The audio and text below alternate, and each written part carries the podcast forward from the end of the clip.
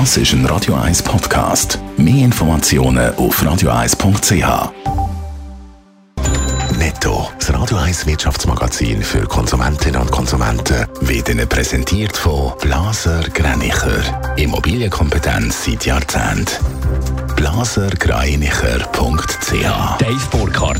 Der Basler Pharmakonzern Novartis hat auch im zweiten Quartal von dem Jahr mehr verdient. So ist der Konzerngewinn um fast 40 Prozent auf 2,3 Milliarden Dollar gestiegen. Der Umsatz hat um 7 Prozent auf knapp 14 Milliarden zugelegt. Besonders erfolgreich ist Novartis in der Sparte Innovative Medicines und Generika. Gewesen.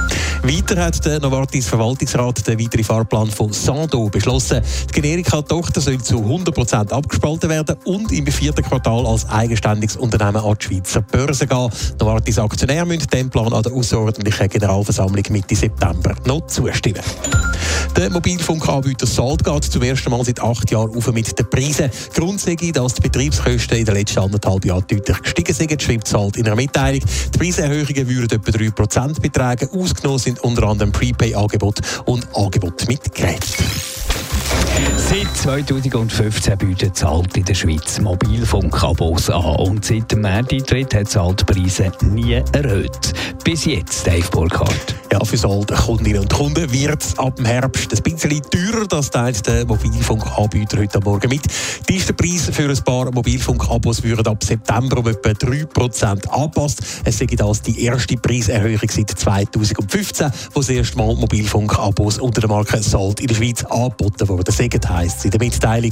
Grund für die Preisanpassungen nach oben die liegen auf der Hand. In den letzten anderthalb Jahren sind wie in vielen anderen Branchen auch für die Mobilfunkanbieter die Betriebskosten stark angestiegen. Und dem will man jetzt bis bald mit höheren Preisen entgegenwirken. Werden denn alle Salto-Abos pauschal teurer? Nein, es gibt äh, offenbar ein paar Ausnahmen. So gibt es zum Beispiel bei den Prepay-Angeboten keine Preiserhöhungen, ebenso bei den Angeboten mit Geräten und den Zusatzoptionen. Und auch ausgenommen sind die Verträge von Grossunternehmen. Alle Kundinnen und Kunden, die von den Anpassungen betroffen sind, die werden in den nächsten Tagen individuell informiert. Nachher soll dann aber wieder ein Moment Schluss sein mit Preiserhöhungen. Sal verpflichtet sich nämlich, die Preise nachher bis 2025 stabil zu halten, heisst in der Mitteilung weiter.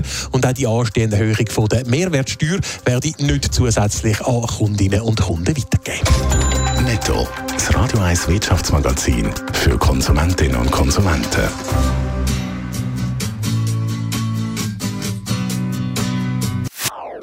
Das ist ein Radio 1 Podcast. Mehr Informationen auf radio1.ch.